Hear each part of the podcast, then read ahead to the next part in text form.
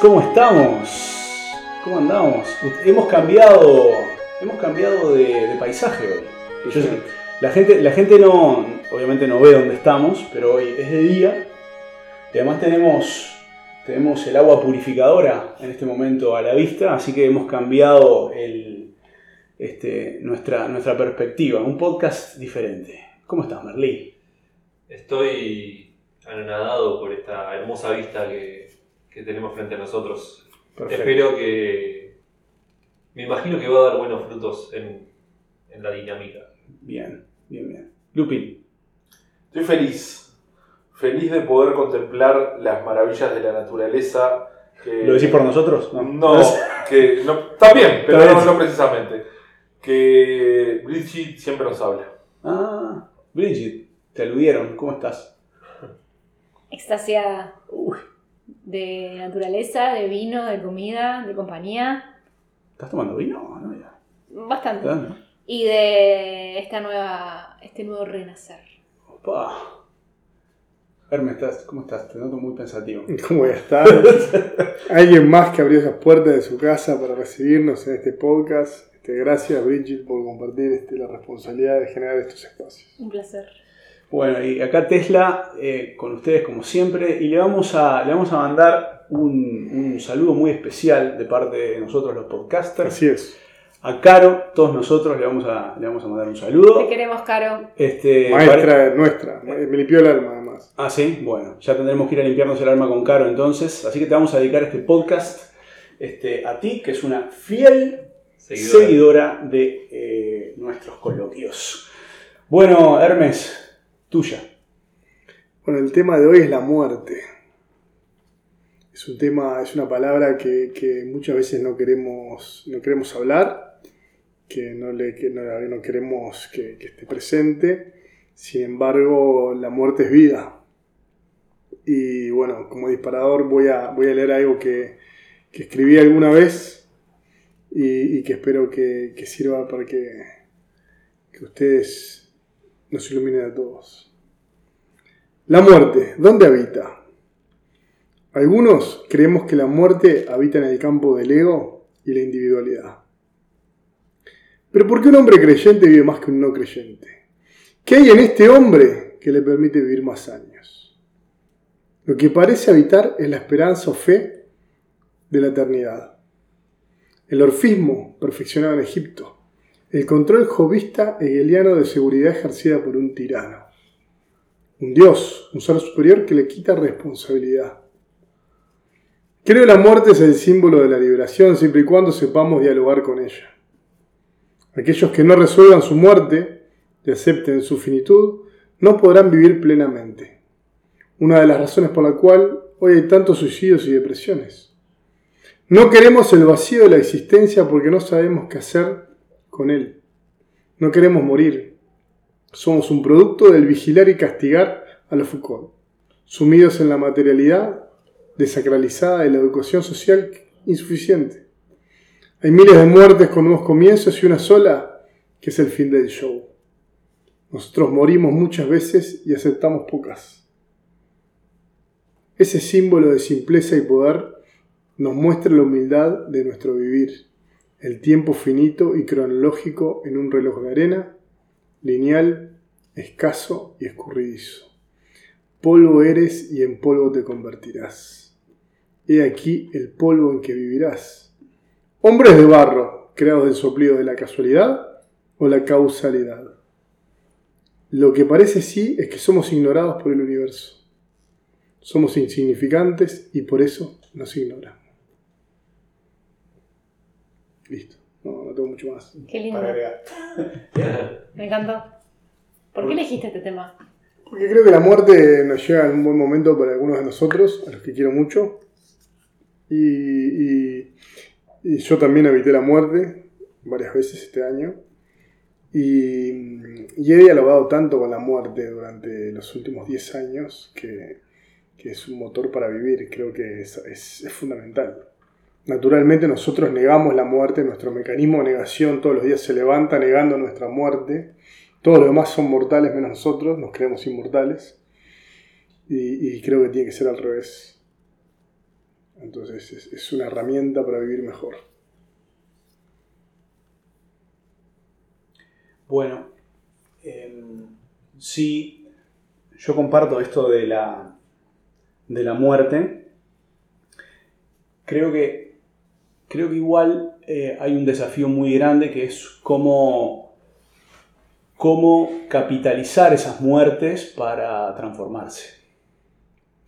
Es decir, em, y yo voy a hablar en mi caso personal, em, eh, sí, este, este, año este, en particular a mí me tocó una muerte, una muerte muy profunda y, y- es muy necesario pasar por esas muertes profundas, poder capitalizarlo individualmente y junto con los demás y eh, salir transformado. Y ahí voy a agregar algo que me parece muy importante, salir transformado, pero creo que para que justamente sea un, un- un renacer de alguien mejor, si se quiere, tiene que venir con una purificación.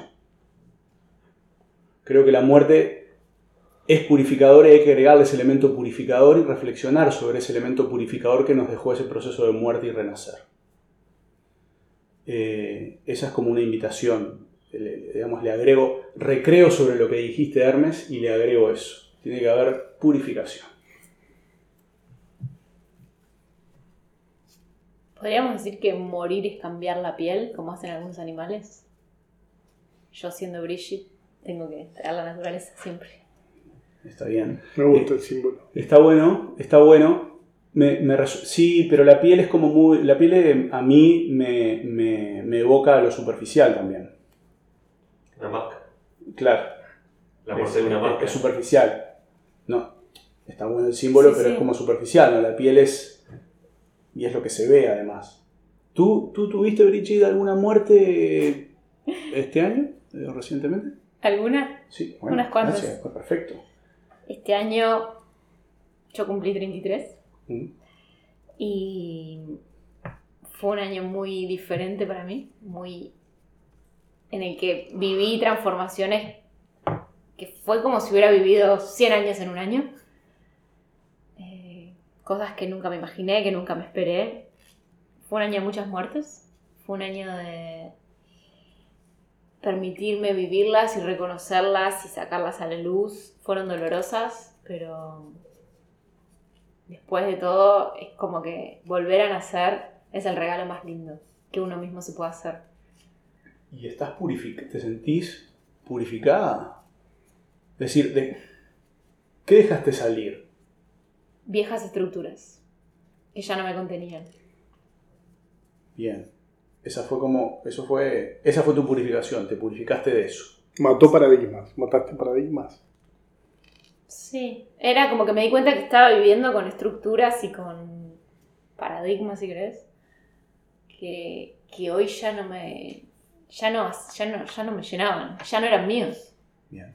que en algún momento los adquirí, no sé ni si me lo cuestioné o los adquirí por herencia familiar o cultural, pero hoy ya, no- ya no me contenían, ¿no? Es como una estructura que ya no te contiene. Ajá. Y entonces este año fue cuestionármelo todo, empezar a cuestionarme todo, todo, todo, todo, llorarlo todo, escribirlo todo y empezar de nuevo y decir, bueno, ¿cómo quiero vivir? ¿No? Y para preguntarme cómo quiero vivir tuvieron que morir muchísimas cosas muy dolorosas, mucho coraje, porque para morir se necesita mucho coraje. Y para volver a nacer aún más, para decidir volver a nacer. El que tenga miedo de morir que no viva.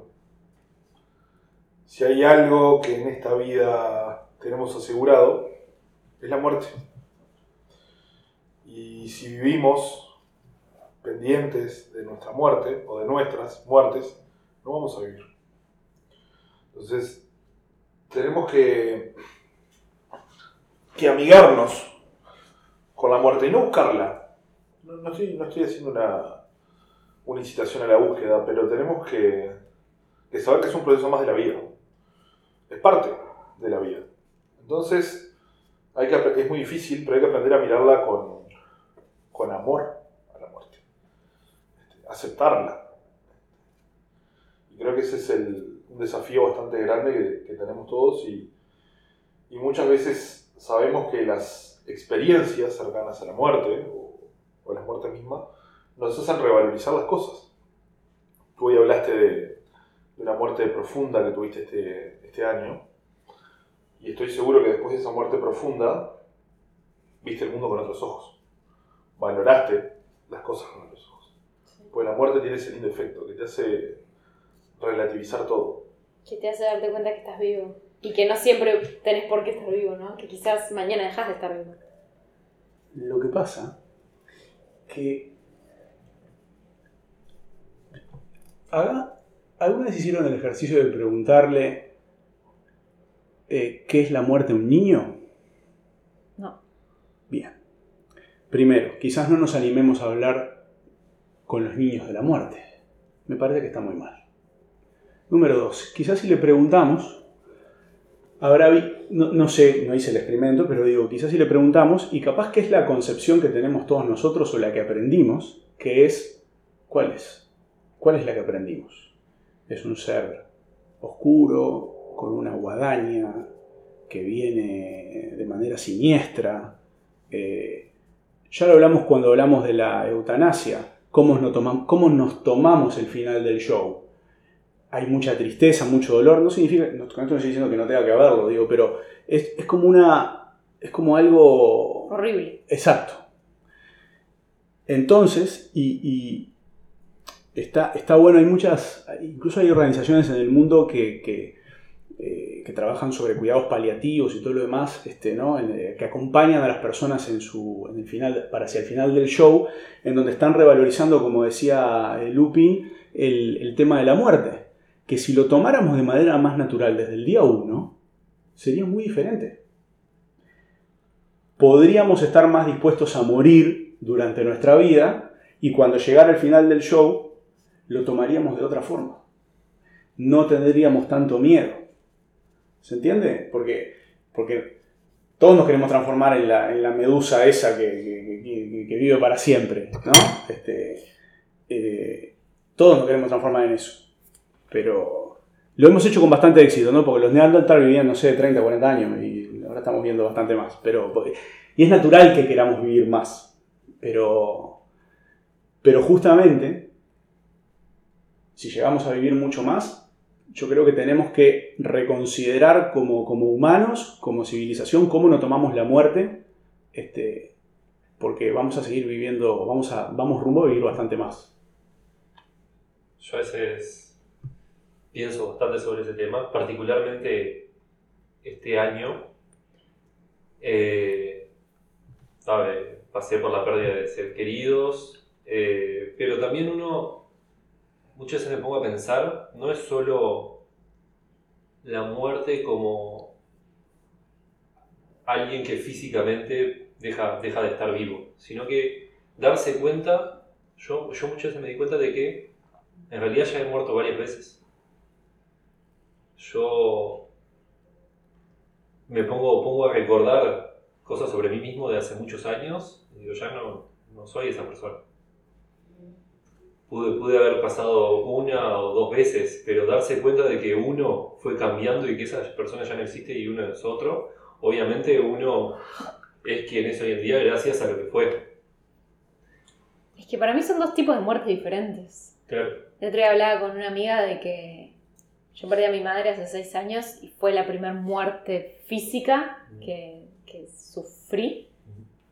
Pero no se sintió igual esa muerte a todas mis muertes que he tenido estos últimos años. Fueron sentimientos totalmente diferentes, pero fueron muertes. Diferentes tipos. Diferentes tipos, pero es como que las muertes propias se sienten tan lindas. Claro, es como que te sacas un peso de la Y es mochila. raro decir sentí lindo una muerte, porque es como, como, como decía Tesla, no todas las muertes están asociadas como con la tristeza y el sufrimiento y hay que llorar. Pero las muertes propias, al menos yo personalmente las sentí tan lindas como... Pero yo lo sentí así, eso, como que me estoy sacando una capa, ¿no? Como que me estoy sacando una piel, algo que ya, que ya no va conmigo en este momento. Pero eso lo sentiste después de la muerte. Sí, claro. Antes de la muerte genera miedo. O, incertidumbre porque no sabes lo que va a pasar.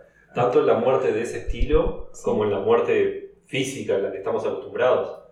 Si nosotros capaz que supiéramos qué viene después, capaz que sería un poco más reconfortarte, recon- reconfortante la idea de, de hacer las paces con eso mismo, ¿no?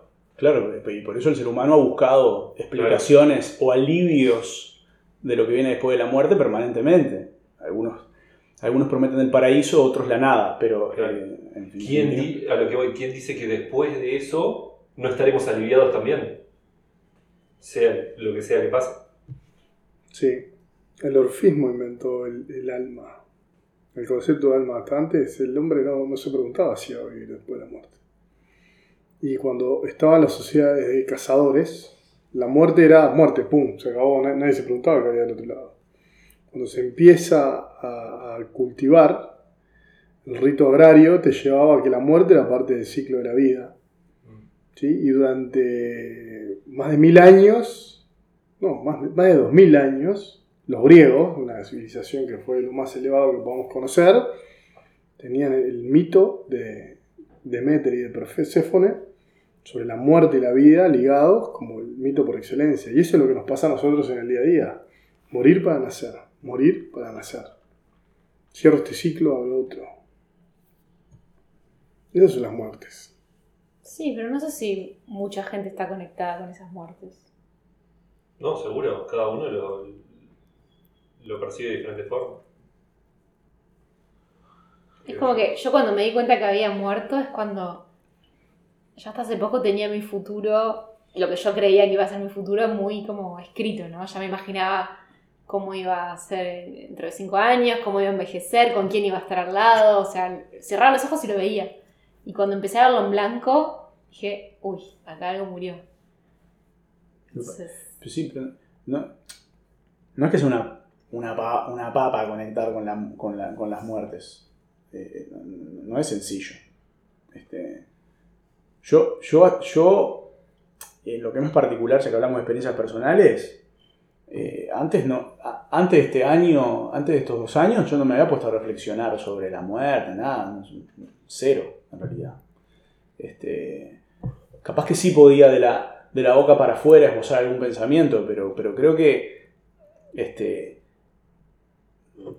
tiene, tiene- tiene que ocurrirte, o sea, hay que hacer en algún momento conciencia de eso y, y realmente ahí hacer la reflexión y decir, bueno, y ahora, eh, y ahora que después de esto que me pasó, ¿quién soy? Después de esta muerte, ¿quién soy? ¿Cómo purifiqué? ¿Qué hice? Eh, ¿no? Entonces, tomarse ese momento para reflexionar, este, creo que es importante además para, para enfrentar eh, el final del show, ¿no? Porque incluso lo, ¿Cómo asustó esa frase? ¿no? Sí, me gustó, me gustó mucho porque es como.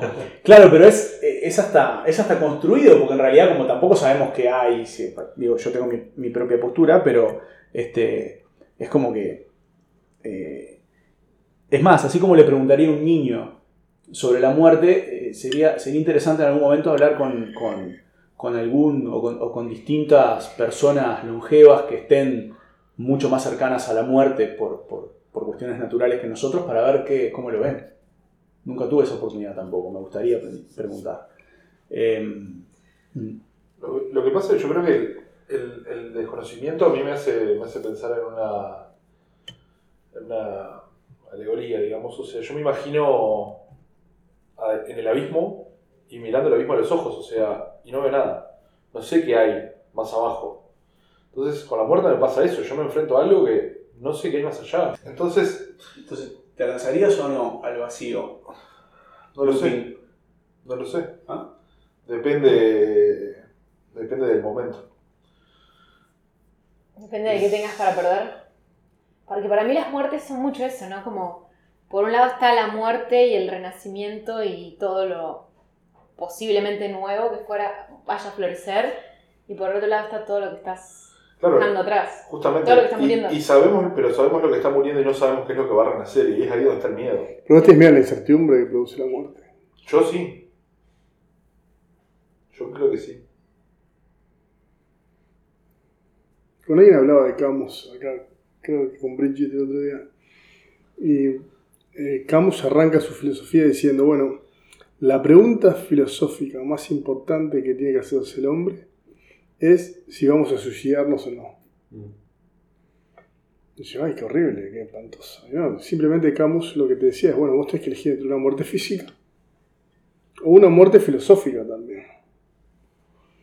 Entonces, la, muerte siempre está presente y es, es- la raíz de, de- cuando vos querés darle propósito a tu vida. ¿Qué vas a hacer? Bueno, eh, para Camus la muerte filosófica era, bueno, me hago de una religión, eh, dejo de pensar en, en el principio elevado, en el sentido de la vida, y muero filosóficamente. Dejo de buscar algo más. ¿no? Para él no había propósito en la vida del hombre, entonces este, vos buscabas tu propósito a través, hacía la alegoría del mito de Sísifo. Este, entonces, eh, eh, yo creo que la muerte es, es la raíz de nuestro propósito. Es decir, bueno, eh, va a llegar esto, como decía este, pero es lo que te tiene que dar fuerza para saber que no hay, no hay responsabilidades mayores sobre lo que viene. Te da este, sensación de libertad. Sabemos que libertad no hay, pero sensación de libertad, ¿no? Sí. Yo me, me hace acordar un poco una experiencia que, que tuve hace muchos años. Me, me, me hizo acordar un poco el tema ese de tirarse al vacío, Al abismo. al abismo. Yo hace unos cuantos años hice salto en paracaídas. Y me acuerdo, ahora con, con lo que estaban hablando, me acuerdo de la sensación estando a 3.000 metros de altura en un escalón que, que te separa entre vos y, y nada de lo que puedas agarrarte. Yo, yo personalmente tengo, tengo vértigo aparte en algunas situaciones, entonces es como que magnifica un poco esas situaciones. Eh, y, y esa sensación de que, ta, obviamente uno con ese tipo de, de deportes eh, corre el riesgo de que algo pueda salir mal. Entonces en ese momento se te pasa eso por la cabeza. ¿Qué pasa si no, sé, no se abre el paracaídas? Y, y uno de los pensamientos fue, fue de, de como libertad. Fue de, bueno, entrego, entrego Me entrego. eh, me entrego a lo que pase. Que sea lo que sea, lo que, te- que sea lo que sea que tenga que pasar, yo esto lo voy a disfrutar. Bueno, Y ahí nos tiramos. Bien. Más de un paracaídas igual, ¿no? Sí, sí, hay más de uno. Pero, pero, pero, esa, pero esa es la respuesta. Y ahí nos tiramos y caemos. Pero esa, esa es la respuesta para Lupin, porque él tenía, en todo caso, bueno, depende de la. Acordate del paracaídas. Y bueno, hay que entregarse. Sí. Y si no se abre, Y bueno, y bueno, no te vas a dar cuenta. yo me Yo lo único que te digo es que Nietzsche terminó loco. Va, ni importa. Abrazar un caballo, loco. Bueno, em, Capaz que como cierre, si... cerremos. Bridget, arranca tú. No, lo que yo quería proponer es como... O sea, yo ya comenté de mi muerte última, pero que cada uno cuente un poco de la muerte más significativa o fuerte que ha tenido y cómo lo cambió. Bueno, podés arrancar tú. Puedo arrancar yo. ¿O es esta última de la que nos contaste? Sí, sí, Ah. la muerte más fuerte que he tenido es esta última. Me cambió, como comenté antes, me cambió mucho la, la percepción de la vida que yo tenía. O sea, sí, hay cosas que se mantuvieron, como cómo quiero vivir, qué, qué- qué estilo de vida quiero vivir, qué tipo de libertad quiero tener. Pero después hay cosas que yo me imaginaba, que nunca me imaginaba que yo iba a ser capaz de hacer y ahora estoy haciendo. Entonces es como la muerte a, a las viejas formas o a los viejos patrones o a los viejos mandatos que yo tenía. Como yo lo siento como que fui pasando por distintas etapas de mi vida y se me fueron descargando softwares heredados, ¿no? Como, bueno, ahora estoy en pareja, se me descarga el software de ama de casa. No, de- no actualizados, eh, no, no hay paquete, no hubo paquete de actualización. No, no, fueron los descargados de la familia, ¿no? De, de la estructura. sí. O no sé, bueno, ahora vamos a, no sé, nos mudamos, vamos a buscar tener hijos, bueno, se me descarga el software de ta, ta, ta. Y es como, pará, pero, pero pará, este software yo lo quiero, es mío, me, me cabe en mi cuerpo, en mi vida. Entonces como, bueno, mi muerte última fue a todos esos softwares. Estoy con una nueva versión de software. Bien, llegó la actualización. Es el de. Terminator. la puta madre. Que Sí, capaz que no tengo idea cómo viene, capaz que está lleno de virus, pero, Bueno, se viene pero acá estamos. Estamos, estamos En un ahí. nuevo nacimiento. Estamos, estamos, claro, estamos Con cayendo. Estamos cayendo en el paracaídas, con el paracaídas ahí, a medio abril. ¿Yo? Hermes. sí. Bueno, Tus muertes. infinitas. Eh, yo estuve cerca de la muerte literalmente. Este, virus, etcétera, etcétera. Y, fue un antes y un después. Porque, porque está estudiado, ¿no? El proceso cuando te vas a morir, este, te, te negás, no sé qué, negociás, aceptás y llega un momento que te entregás. Y, y te das cuenta que, que no tenés control sobre eso. A pesar de ser un freak del control, como ustedes saben. Este, en eso te das cuenta que llega un momento que no tenés control y cuando ya está vos no estás. Entonces aprovechá mientras puedas para vivir, ¿no? Y creo que eso fue la, el simbolismo más grande que viví. Me he separado, he pasado por pérdida familiar, to- todo, ¿no? Pero ese simbolismo de vivir la muerte casi hasta el último momento a través del cuerpo fue, fue súper interesante. Lupin. Si me preguntas cuál fue, creo, la muerte más significativa que tuve, creo que es la muerte de mi padre puntualmente, que Es una muerte externa es entonces. una muerte externa, que implicó una muerte interna también, porque implicó una destrucción de todas las estructuras que había en mi vida para una distinta. Creo que esa fue, yo era, yo era chico puntualmente, pero creo que esa fue la muerte más significativa que, que he tenido en mi vida. Merlí. Yo sinceramente pasé, creo haber pasado por varias, pero de las primeras más cercanas que me acuerdo, eh, yo pasé por una intervención hace, hace poco más de un mes y a mí me daba mucho miedo el tema de que me duerma, la anestesia y todo eso y sentía como que puede pasar algo, así como el salto del paracaídas, podía pasar algo y hablando con, con gente cercana que pasó por, por lo mismo recientemente, me, me puse a pensar mucho en ellos, en, en, lo que ellos me dijeron de entregarse y confiar. Por otro lado, otra de las situaciones eh, que me quedó bastante grabada este año, yo, eh, eh, falleció mi, mi abuela y posteriormente a todo eso hubo una situación que me dejó pensando mucho hasta, hasta el día de hoy. Eh, cuando se compran los lugares en el, en el cementerio, eh, eh, escuchar a mi abuelo decir que se sentía aliviado de haber por- podido conseguir un lugar para él cuando él lo llegue a necesitar al lado de mi abuela.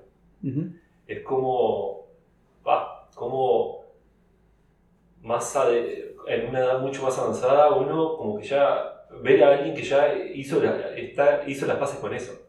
O sea, ya lo tiene aceptado, tiene que ya previsto dónde va a estar, que va a estar al lado de alguien, más allá de que no se encuentre físicamente en este plano, ya lo tiene ahí.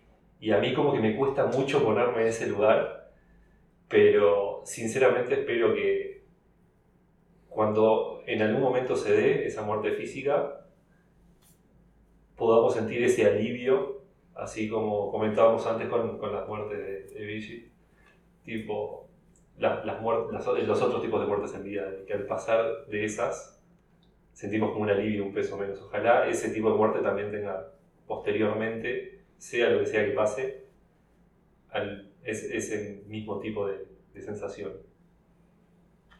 Bien.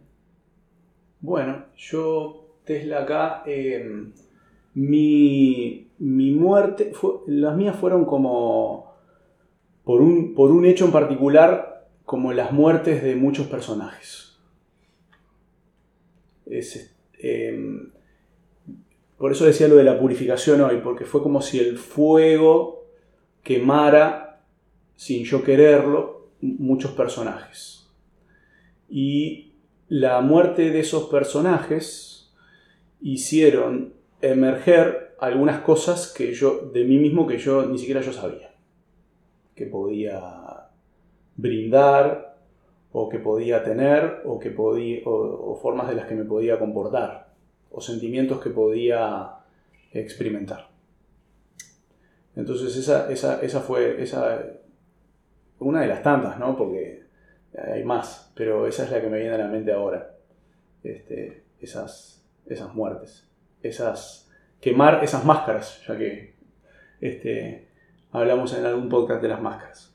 Y eso me permitió eh, emerger quizás más, em, más, más transparente o, o en una actualización mejorada de mí, ya que estamos con los software, que creo que en realidad hacer la evaluación de, bueno, ¿quién era uno antes de la muerte? ¿Quién es uno ahora después de esa muerte?